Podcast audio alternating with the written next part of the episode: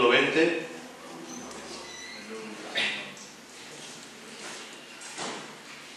Os quiero leer este versículo y luego lo, vamos a, completar con, con otros pasajes.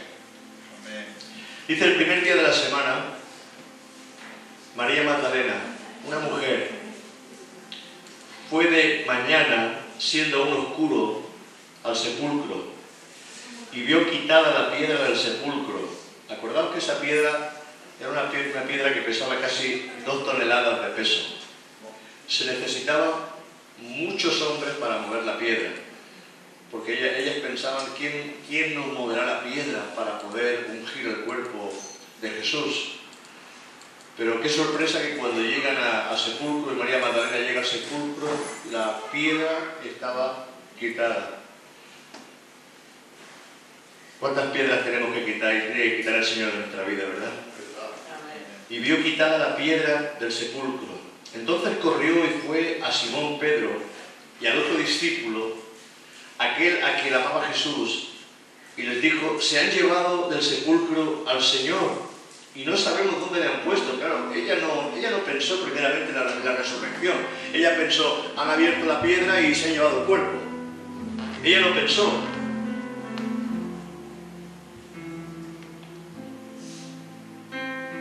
Saliendo, y salieron Pedro y el otro discípulo y fueron al sepulcro. Corrían los dos juntos, pero el otro discípulo corrió más a prisa que Pedro. Y llegando primero al sepulcro, y bajándose a mirar vio los lienzos puestos allí, pero no entró.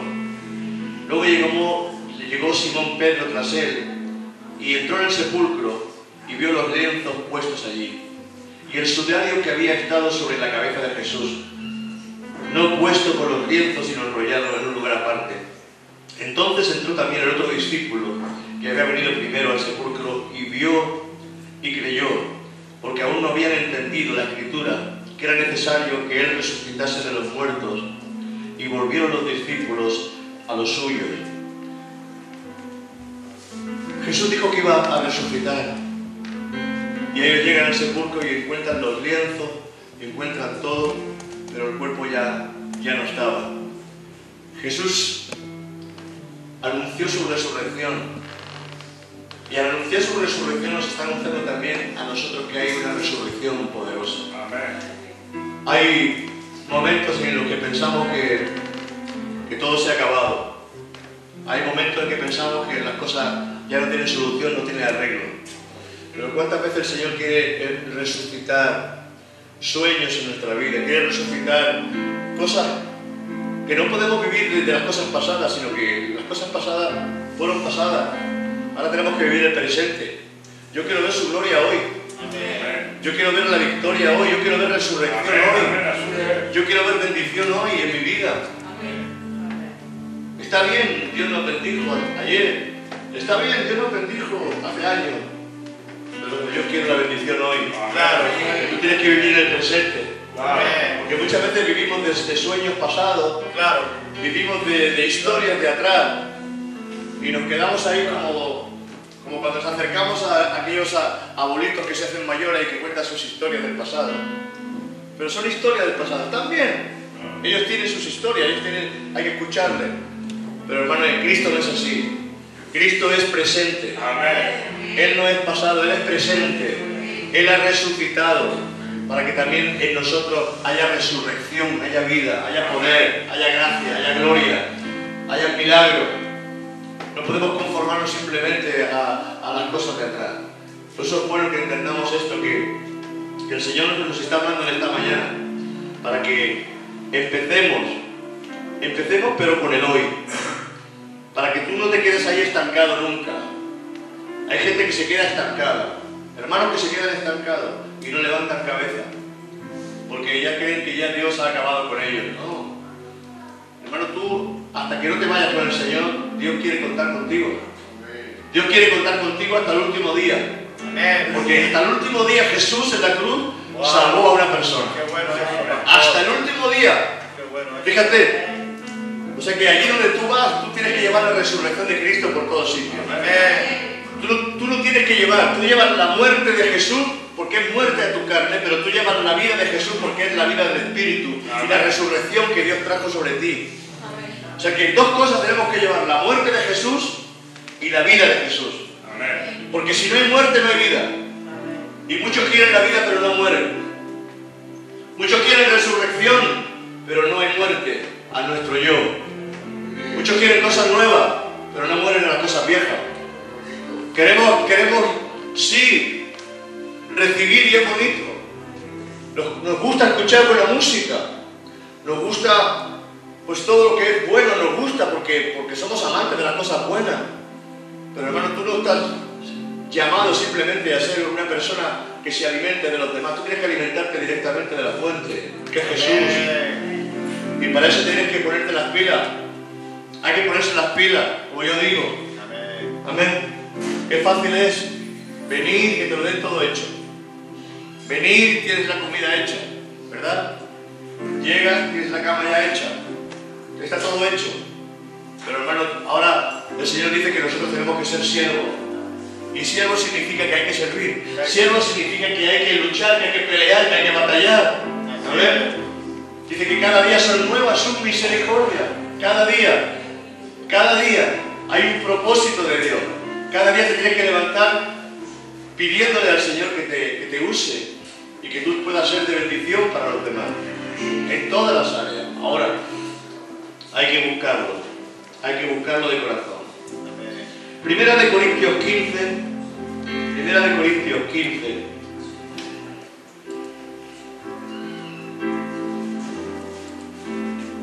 Resurrección. Resurrección. Yo quiero ser participante de la resurrección. Que Dios resucite. Amén.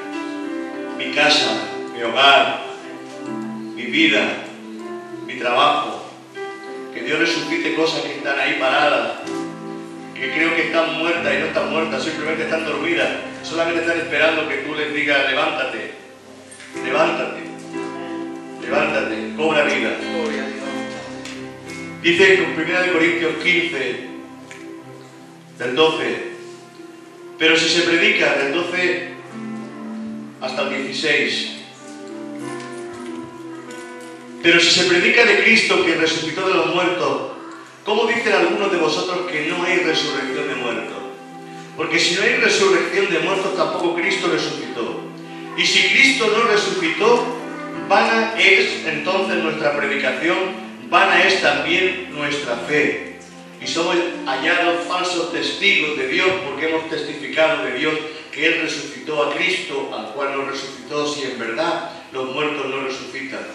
Porque si los muertos no resucitan, tampoco Cristo resucitó. Y si Cristo no resucitó, vuestra fe es vana y aún estáis en vuestros pecados.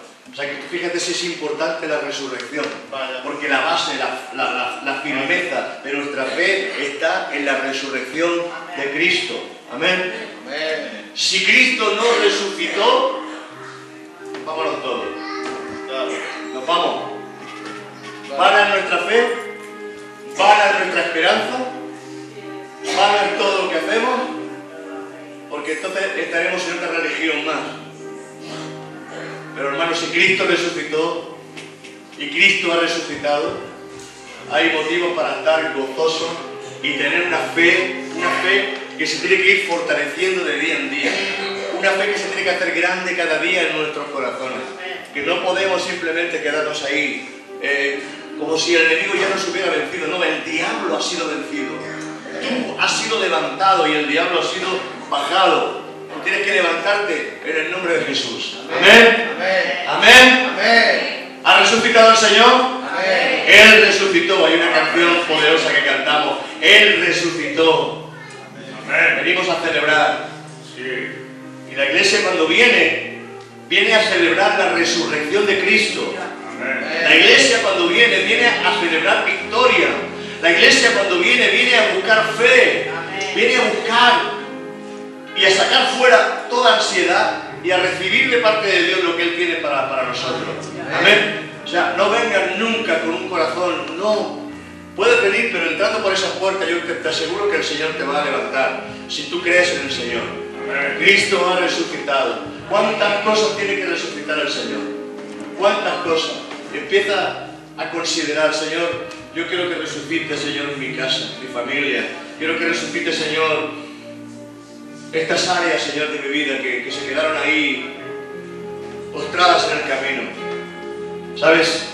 Como escuches a otro espíritu, te hunde. Por eso tienes que escuchar al Espíritu Santo. Porque el único espíritu que te dice la verdad es el Espíritu Santo.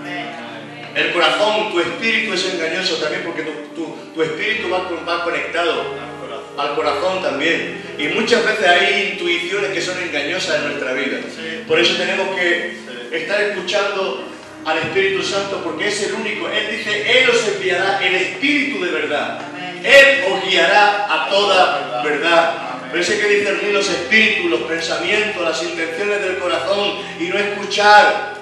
Porque cuando escuchamos alrededor nuestro nos vienen los tropiezos, los cansancios, hermano, ¿sabes que hay que perseverar hasta el fin? Hay que perseverar hasta el fin y hay que coger fuerzas cada día. Porque el camino es un camino largo. El camino del cristiano no es un camino corto, es un camino largo. No es que te conviertes y vas al cielo directamente, no, es que hay un proceso en el cual el diablo va a intentar por todos los medios apartarte, sentarte, dejarte para que tú seas inactivo. ¿Sabes por qué quiere dejarte inactivo? Porque todo árbol que no dé fruto se corta. Y el diablo quiere dejarte inactivo, postrado. Por eso envía espíritus engañadores. Y a veces esos espíritus que tú crees que son espíritus, no, van en cuerpo. Esos espíritus van en cuerpo. Los espíritus muchas veces no van solo, van en cuerpo de personas que son como lobos que vienen a, quitarte la cara y a quitarte la fe.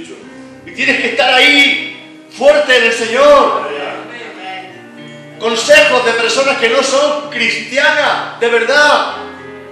Consejos de gente que no han conocido a Dios.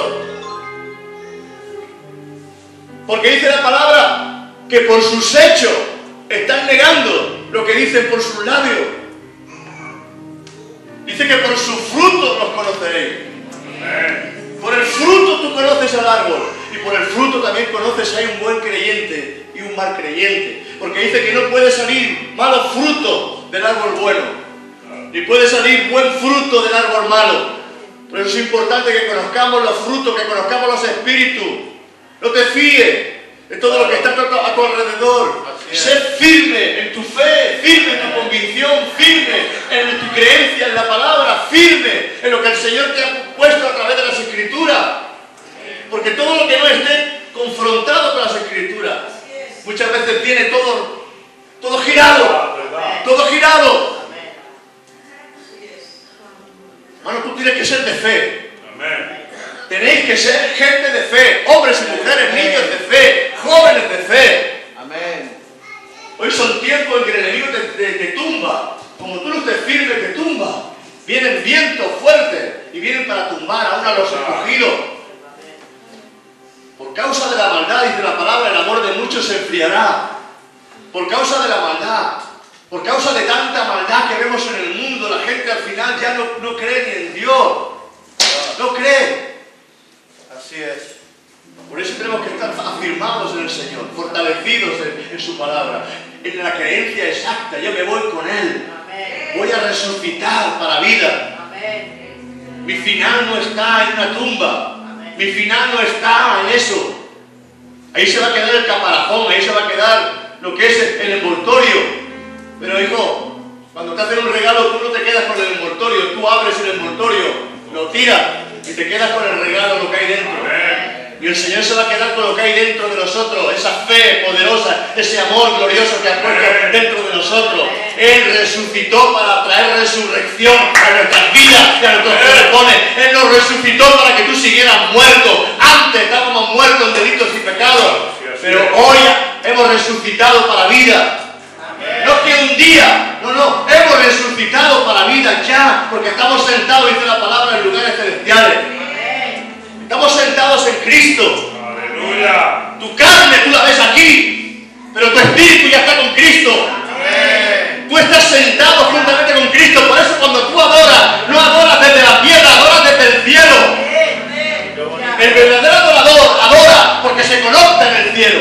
Qué bonito. Y cuando está en la presencia del Señor, se está paseando por jardines, se está paseando con el Señor. Yo hay momentos que siento como si el Señor se paseara por aquí, por este lugar, y se, y se moviera por estos lugares. ¿Por qué? Porque su presencia, su presencia te, te lleva, te alza y te levanta.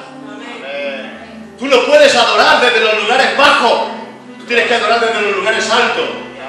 Dice, y en las alturas os daré de comer, haré vuestros pies como pies de cierva, para que subas a las alturas. Pero si tú adoras desde abajo, tú estás adorando a los ídolos, adorando las cosas naturales. La nueva hora era adorar las cosas naturales, la naturaleza, lo que Dios ha creado. Eso no es Dios. Tú tienes que adorar al Dios eterno, al Dios poderoso, al Dios grande, al que resucitó, al que vive, al que te demostró y te está demostrando de que es el único. Tú no puedes confiar en hombre, no puedes confiar en carne, tú no puedes confiar en lo que te rodea, tú tienes que estar confiando en el Señor. Bendito sea el Señor cuando tienes gente a tu lado que te apoya y te bendice. Pero hermano, aún así tenemos que aprender a amar y a tener paciencia en todos los momentos. Porque somos diferentes, Claro, somos diferentes. claro. Y hoy uno está arriba y otro está abajo. Pero eso no significa simplemente el que está arriba tiene que animar al hermano.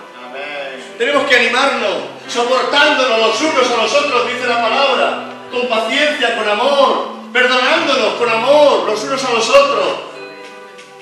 Porque no siempre estamos arriba, no siempre estamos volando como las águilas. Hay momentos en que necesitamos que alguien nos eche una mano. Por eso Dios también puso el matrimonio para, para ayudarnos los unos a los otros. Amén. Amén. Los hijos se hacen caca, ¿qué haces? ¿Tiras el niño en la caca o tiras la caca solo? Y porque hay gente que coge y, y justamente con el niño, con la caca tira al niño. No. Al niño le quitan la caca, lo limpia, lo cambia, ¿eh? Y la caca la coge y la tira. Pues es lo que hay que hacer. Sacar la caca, quita lo malo y coge lo bueno. Porque aún siendo grande a veces le hacemos cacas espirituales. Hay gente que cuando yo se me acercan vuelo a caca espiritual.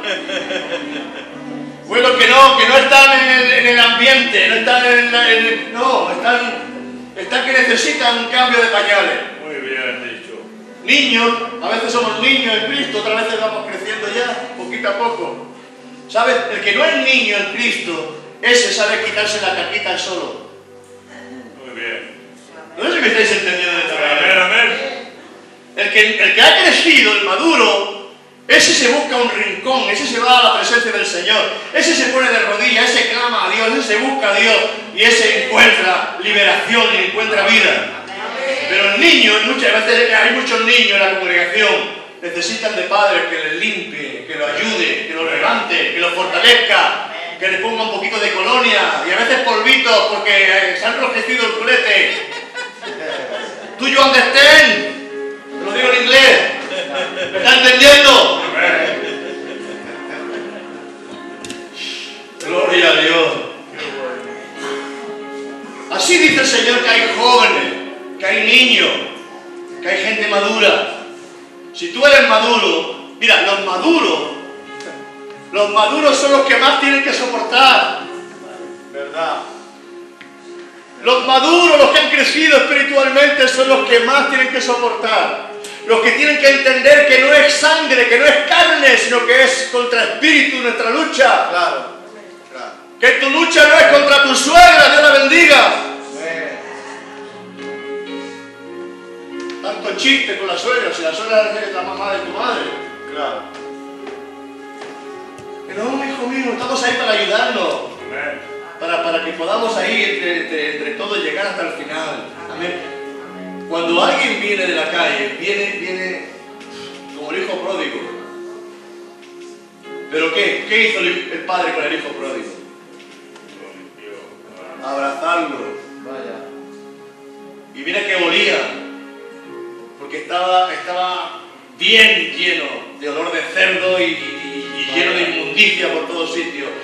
Pero no le dejó ni hablar la boca, ni, ni abrir la boca, sino que le puso la mano en la boca y, y dijo, buscar el mejor vestido para él, ponerle un anillo, ducharle, lavarle, vestirlo, calzarlo y vamos a matar el carnero o el becerro gordo y vamos a hacer una fiesta aquí. Porque mi hijo estaba muerto y, está, y ahora ha resucitado, vive, vive. O sea que cuando llegamos a la casa del Padre es para vida, no es para muerte. Cuando llegamos a la casa del Padre, y esta es la, la casa del Padre, este es el local, pero juntos formamos la casa del Padre, que, somos la iglesia, juntos nos, somos el cuerpo de Cristo. Y estamos aquí para ayudarnos los unos a los otros. No te quejes de tu hermano, si es que tú eres igual. O es que tú también tienes todos los días así lineales. Ahí bajadas y subidas, Claro. bajada y subida, Claro. bajada y subida. Amén.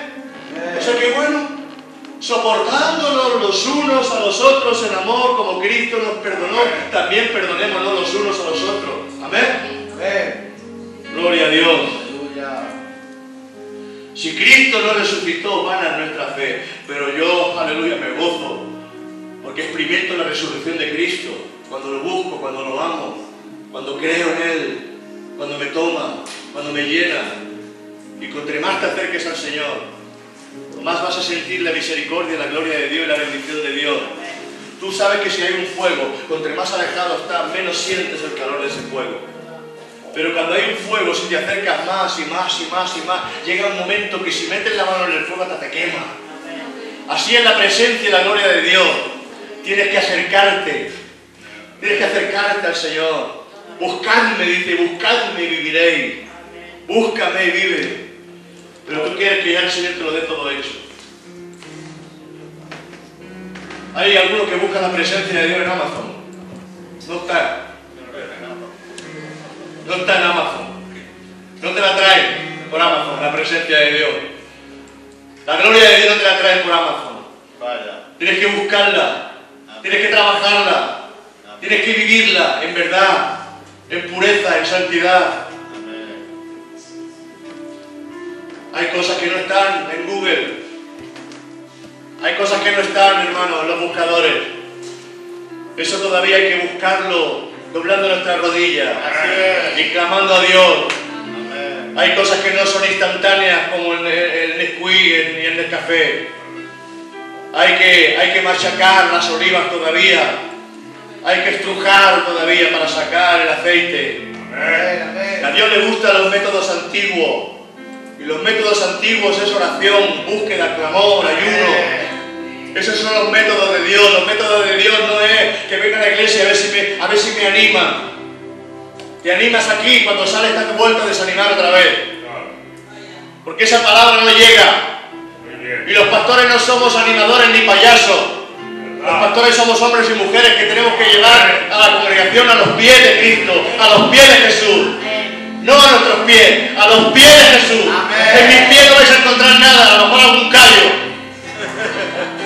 A los pies de Cristo. Porque esa es la cruz donde tú vas a encontrar reposo. Es la cruz donde tú vas a encontrar libertad, sanidad, vida, abundancia. Amén. Ah, basta ya de llevar a la gente. Y le hablo a los pastores que quizás me están escuchando. Basta de llevar a la gente ya a tus pies. Amén. ¡Basta! Hay un Cristo poderoso. Y la iglesia tiene que ser enseñada a buscar al Señor. Amén. La iglesia tiene que ser enseñada a buscarlo, a amarlo. No viene aquí para que el pastor le dé de comer y luego ya no comen en toda la semana. No. Porque si tú dejas de comer la palabra, de buscar a Dios en toda la semana, te vas a morir espiritualmente. No caigas en una secta en ti mismo. Busca a Dios. O tu cristianismo es real o tu cristianismo es de fantasía. Cristianismo es real, tú vas a experimentar a Dios cada día. Y vas a buscar a Dios cada día. Y lo vas a amar cada día. Y, se va a notar en tu casa, y se va a notar en tu familia, se va a notar en tu economía, se va a notar en tu forma de vivir, en tu salud, se va a notar porque Dios lo cambia, lo transforma todo. Dios lo transforma todo. Pero si tu cristianismo simplemente es un cristianismo que has puesto tu mirada en lo que dice el pastor solamente, hermano, no. No. No. De aquí coge la palabra, de aquí coge la fuerza, pero tú tienes que seguir buscando a Dios, que es tu alimento. Amén. Busca a Dios. Búscalo. Tiene que haber resurrección en nuestros corazones. Una resurrección gloriosa. Estamos tan acostumbrados a que nos lo hagan todo hecho. Romanos 8, 11. Romanos 8, 11. Señor. No te fíes ni de tu propia prudencia, dice la palabra. Así es. Ni de tu propia prudencia. No te fíes de tu sabiduría. No te fíes. Es que Dios siempre hace las cosas así, no. Dios es un Dios que hace las cosas muy diferentes cada día. Hizo flores, pero hizo millones de flores con millones de colores. Hizo animales, los hizo millones y fueron diferentes todos. Hizo estrellas y todas se diferencian unas de otras. Hizo los hombres y no hay ninguno igual. Ni los gemelos son iguales. Pero cuando los conoces bien sabes que tienen diferentes formas de ser. Ni las huellas digitales ni el iris son todo es diferente. Tú eres único. Eres único y única en el cielo. Te hicieron único. Dios no cogió un molde y ahí sacó el molde y venga y los hizo a todos iguales. ¡No! Tú tienes una identidad en el cielo. Tú tienes un lugar en el cielo. Un lugar que te identifica con un nombre que te va a ser dado. Y os pondré un nuevo nombre, dice el Señor. Él te va a dar un nuevo nombre cuando estés en su presencia. Cuando suba vas a caminar en gloria. Habrá un momento que caminaremos en gloria. Pero mientras estemos aquí, pasaremos por la aflicción, pero hay que buscar a Dios cada día y estar fortalecidos en el Señor. Amén. Yo y mi casa, tú tienes que decirlo y creerlo. Yo y mi casa, a vosotros hacer lo que queráis, pueblo. Yo y mi casa serviremos a Jehová. Yo y mi casa seguiremos y serviremos a Jehová.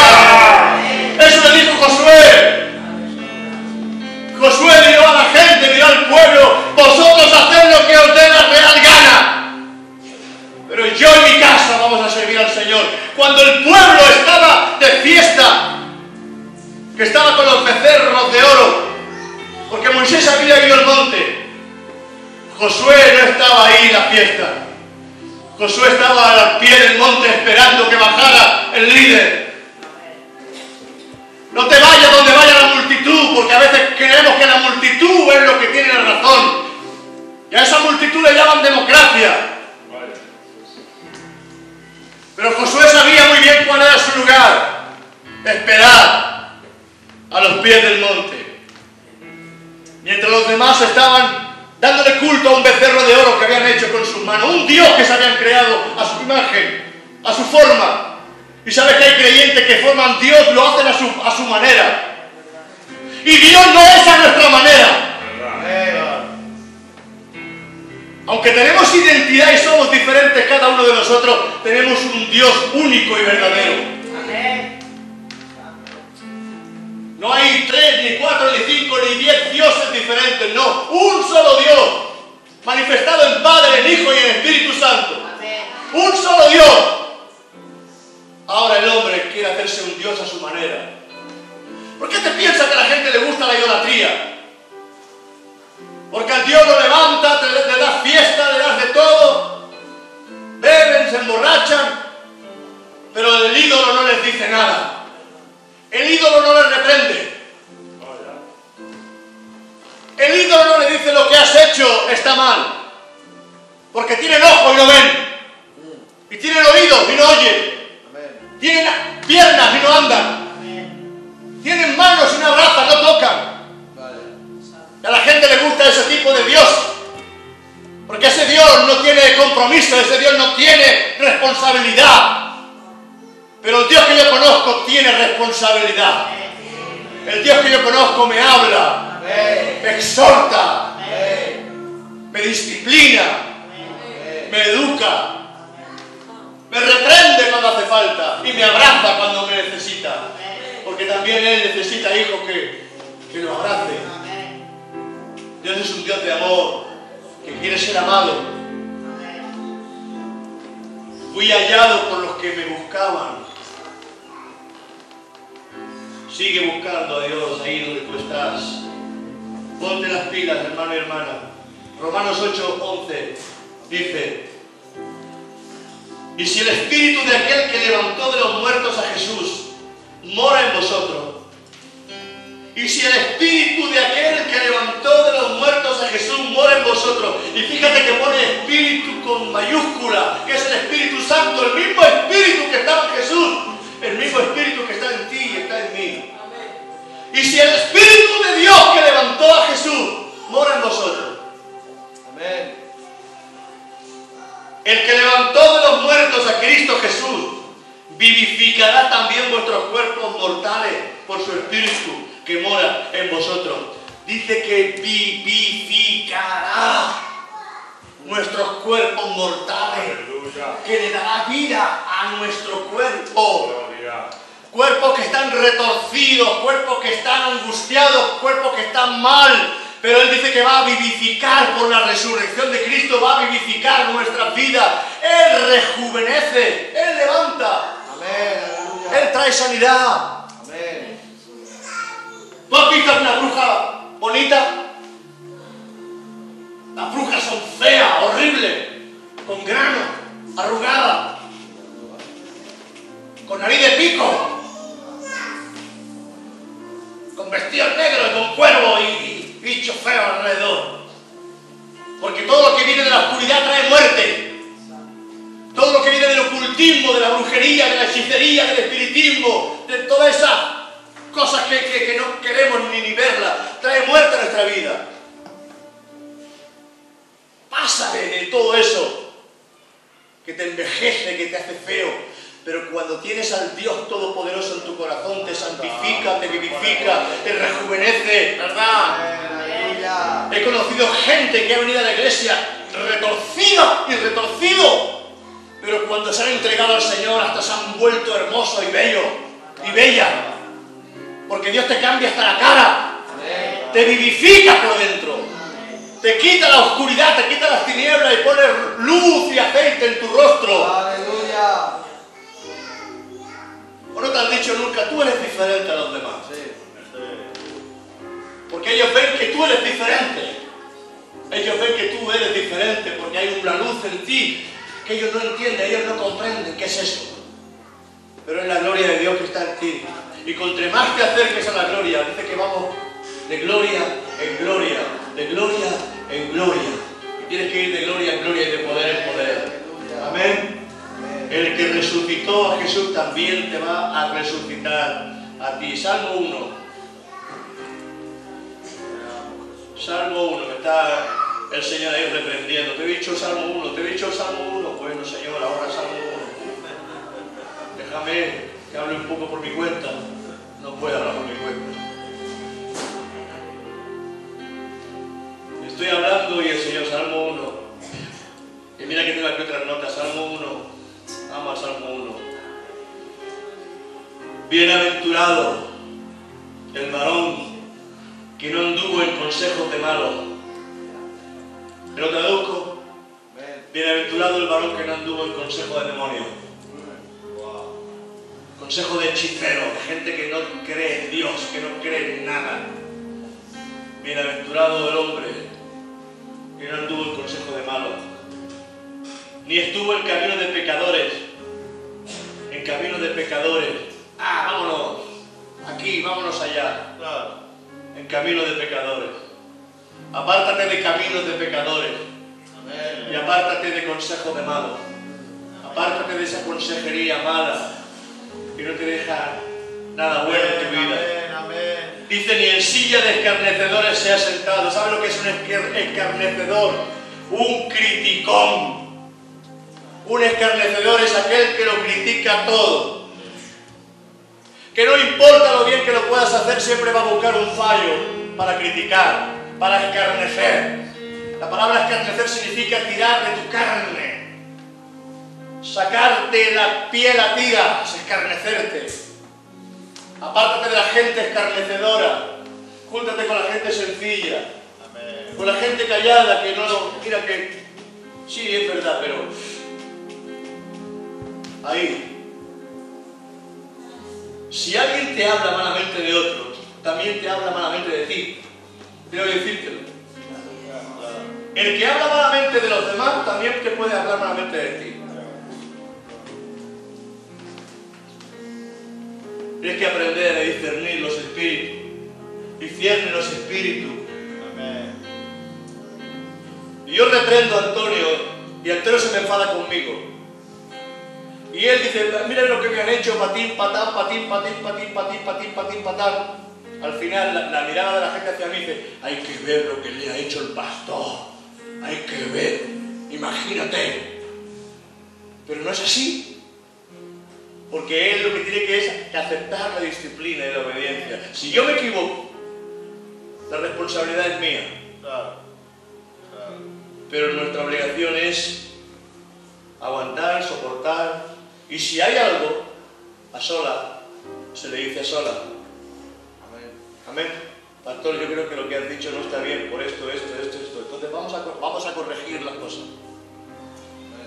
Pero cuando escuchamos críticas, comentarios, murmuraciones, pues escuchamos tantas cosas, pensamos que la persona que lo está diciendo pues tiene toda la razón. Porque el que lo dice, lo dice con tanta, con tantas cosas, ¿verdad? Pero tú no sabes, tienes que mirar el contexto de las cosas. Porque cogemos simplemente lo que nos interesa, pero no cogemos todo. Hay gente que coge de aquí, coge de allá, coge de aquí, coge de acá y forma su secta. Pero tú tienes que mirar la palabra y el contexto de la palabra. Amén. No mirar simplemente lo que nos interesa. ¿Por qué esa persona quizás está criticando? ¿Qué le ha pasado a esa persona para que murmure, para que escarnezca, para que hable de esa manera? Quizás es un desobediente. Quizás es una persona que está haciendo daño al cuerpo. Quizás es una persona que necesita, que, que- que Dios la está corrigiendo y no quiere ser corregido ni corregida. ¿Estamos entendiendo? Amén. Es que en el cuerpo, hermano, tenemos que ser muy sabios. Pero bienaventurado el varón que no anduvo en consejo de malos, ni en silla de escarnecedores se ha sentado, sino que en la ley de Jehová está su delicia, y en su, no- en su ley medita de día y de noche. En la palabra de Dios está mi delicia. Tienes que deleitarte la palabra de Dios. Amén. ¿Os gusta la palabra de Dios? Amén. ¿Y por qué no la leéis?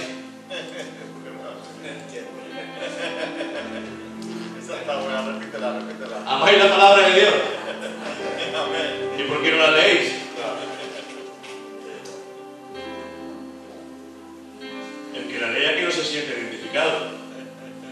Pero el que no la lea, ¿me saco los colores esta mañana?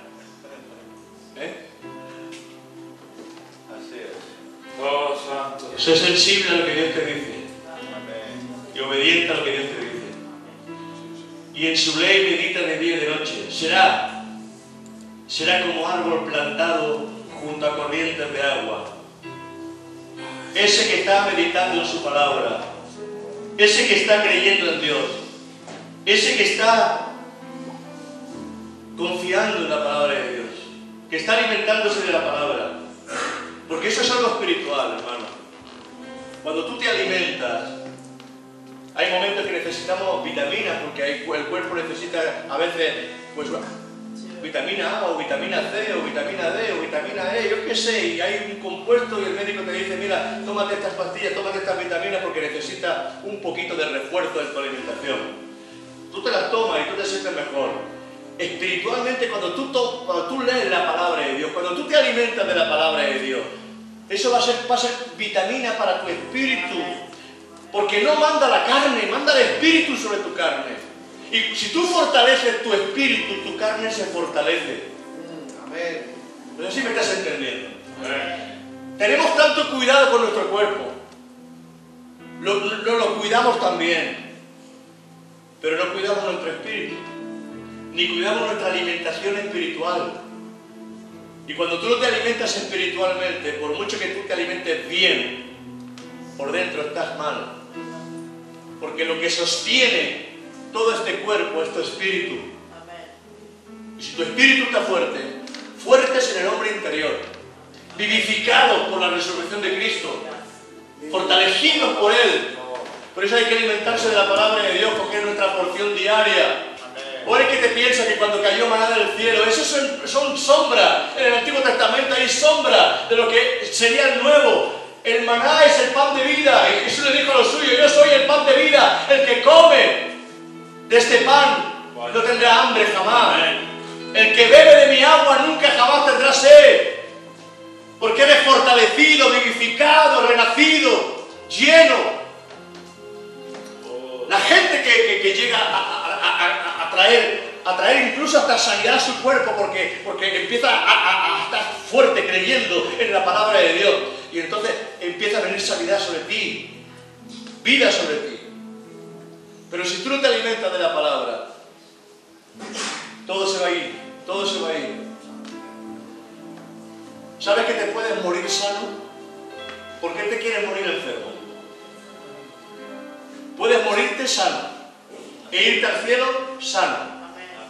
Eso significa que te vas a ir no antes de tiempo, en la edad que te corresponda, y te vas a ir sano.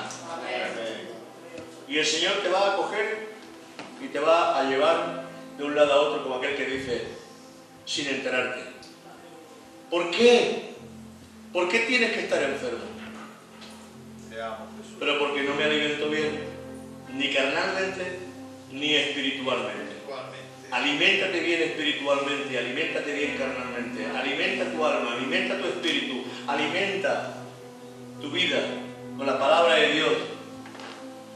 Y hazle caso al Señor. ¿Por qué te piensas que Dios a veces pone en su palabra que tenemos que aprender a ayunar? Porque le va bien al cuerpo a veces un descanso. ¿Sabes que al cuerpo a veces le va bien un descanso de no poder? Un desayuno quizás, o una comida al mediodía, o quizás una cena y descansar el cuerpo. Porque le metemos muchas más calorías de las que el cuerpo necesita. Y todo ese sobrante, todo ese sobrante es colesterol, todo ese sobrante es enfermedad que entra en nuestro cuerpo. Yo no soy médico, pero no hace falta ser médico para estas cosas. Será como árbol plantado junto a corrientes de agua, que da su fruto a su tiempo y su hoja no cae. Y todo lo que hace prosperará. Y todo lo que hace prosperará. Y todo lo que hace prosperará. Tú quieres prosperar, tú quieres que tu vida te vaya mejor.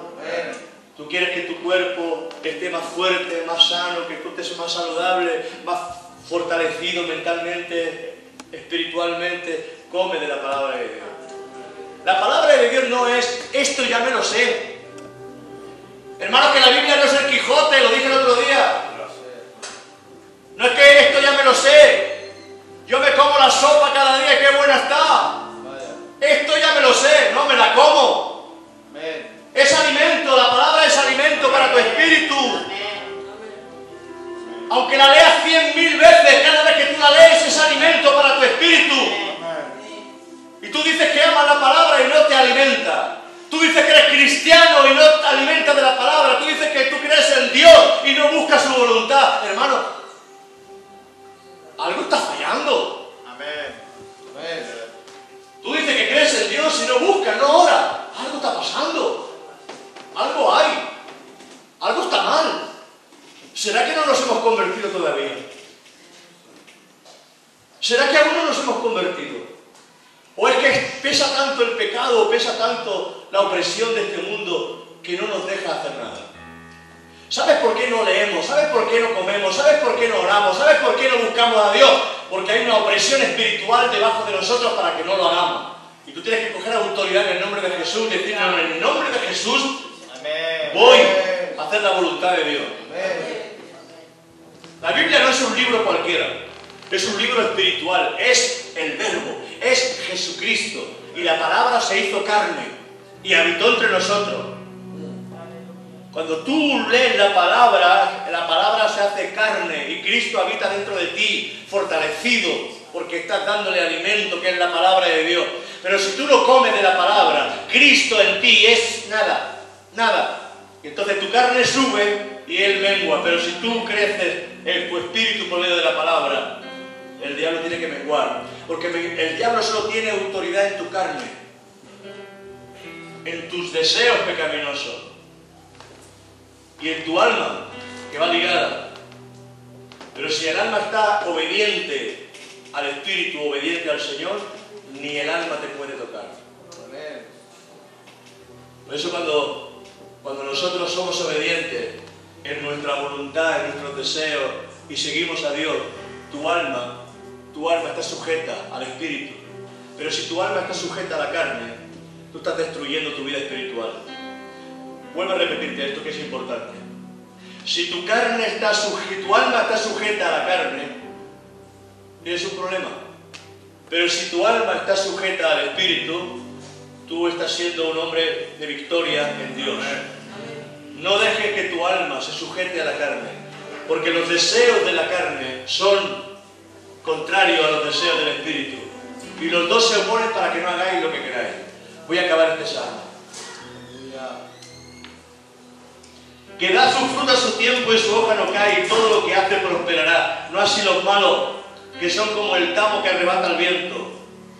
El tamo que arrebata el viento significa que en un momento determinado, ese malo, ese malo que tú dices que no le pasa nada, ese malo que tú dices, ¿y por qué este que hace lo que hace no le pasa nada? No te preocupes, vendrá un viento y va a arrebatarlo como tamo. Tamo es esa, esa, eso que ves en el oeste, que, va rodando, un trocito de paja que va rodando por ahí. Pues así los malos.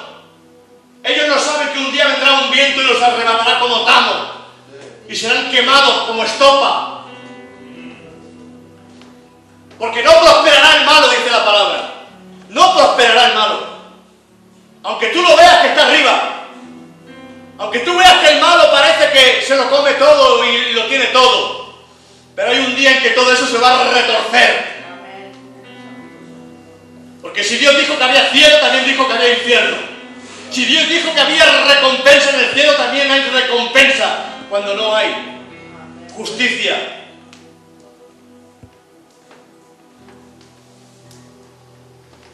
Pero tú tienes que buscar a Dios y amar a Dios.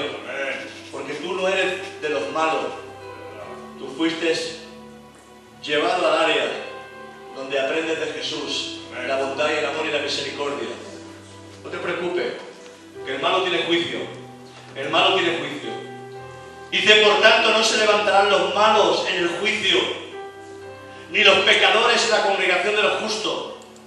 Porque Jehová conoce el camino de los justos, pero la senda, la senda, la senda de los malos perecerá. Lo tenéis claro aquí, ¿verdad? ¿A quién quieres pertenecer? ¿A los justos o a los malos? Justo. Dios te ve. El pastor no te ve siempre.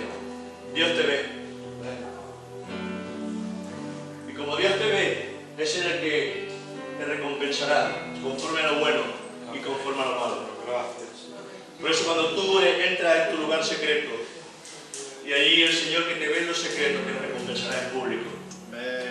Dios sabe lo bueno y Dios sabe lo malo. Porque nunca estás solo, hermano. ¿A dónde huiré de tu presencia? ¿A dónde me esconderé de tu Santo Espíritu? Para algunos esto no les interesa, porque hacen lo malo y no les interesa que Dios esté tan cerca. Por eso no buscan la presencia de Dios. Les gustaría que Dios no estuviera cerca, les gustaría que cuando cerraran la puerta Dios no estuviera. Pero hermano, cuando tú cierras la puerta y haces lo malo, también, también Dios está viendo lo malo que estás haciendo. Y lo bueno que estás haciendo también lo ve el Señor. Amén. Por eso, ¿por qué, quiero, ¿por qué predico de esta manera? Porque hay que ablandar nuestras conciencias, porque el diablo viene a endurecer nuestras conciencias. Pero cuando nuestras conciencias son ablandadas por medio de la palabra, nosotros podemos escuchar mejor la voz de Dios. Amén. Hermano, vamos hacia adelante en el nombre de Jesús. Amén. Día de victoria, día de resurrección, día de triunfo. Jesucristo ha resucitado. Amén. Y como Él resucitó, nosotros Santo. también resucitaremos. Amén. Que Dios os bendiga, hermanos.